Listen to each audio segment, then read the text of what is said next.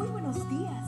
Gracias por estar con nosotros en este bendecido día. Ven y juntos aprendamos y realicemos el estudio de nuestro matinal titulado Nuestro maravilloso Dios.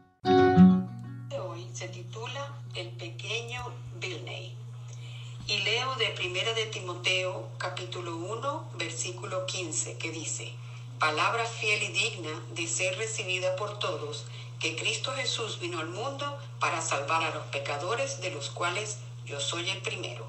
Cuando Erasmo de Rotterdam, uno de los grandes eruditos del Renacimiento, visitó Inglaterra a comienzos del siglo XVI, nunca imaginó la contribución de qué manera indirecta haría a la causa de la reforma protestante mucho menos imaginó a través de quién vendría esa contribución.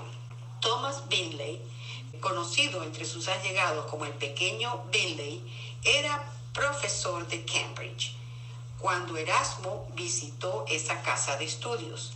La impresión que Erasmo causó en él fue tan profunda que Binley se propuso adquirir cualquier obra que saliera de la pluma del famoso erudito neerlandés.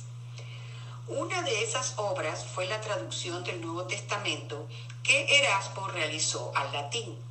En las páginas de ese Nuevo Testamento, Binley encontraría la luz que hasta ese momento le había sido negada. Insatisfecho con su vida espiritual, había acudido a los sacerdotes en busca de ayuda, solo para escuchar que debía cumplir con ciertas penitencias para encontrar la paz que su alma anhelaba. Hasta que un día leyó un pasaje que para siempre cambiaría su vida. Palabra fiel y digna de ser recibida por todos, que Cristo Jesús vino al mundo para salvar a los pecadores, de los cuales yo soy el primero. Primera de Timoteo 1.15. Ese solo versículo, escribió Binley, elevó de tal manera mi pobre y decaído espíritu que mis huesos dentro de mí saltaron de gozo y alegría. Fue como si después de una larga y oscura noche hubiera irrumpido la luz de un nuevo día. Justo en ese tiempo, el pequeño Billy escuchó predicar a un fervoroso sacerdote católico, Hugh Latimer. De inmediato, Binley vio en él a un futuro campeón del Evangelio y se propuso a ganarlo para Jesucristo. Entonces oró.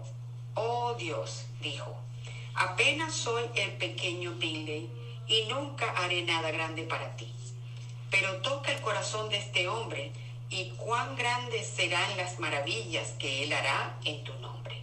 Un día después de escucharlo predicar, Binley le pidió a Latimer que por favor escuchara su confesión. Latimer aceptó. Entonces Binley leyó del Nuevo Testamento, primera de Timoteo 1.15, y le contó a Latimer de su conversión. El efecto fe fue inmediato. Al igual que los siglos anteriores había ocurrido con Saulo de Tarso.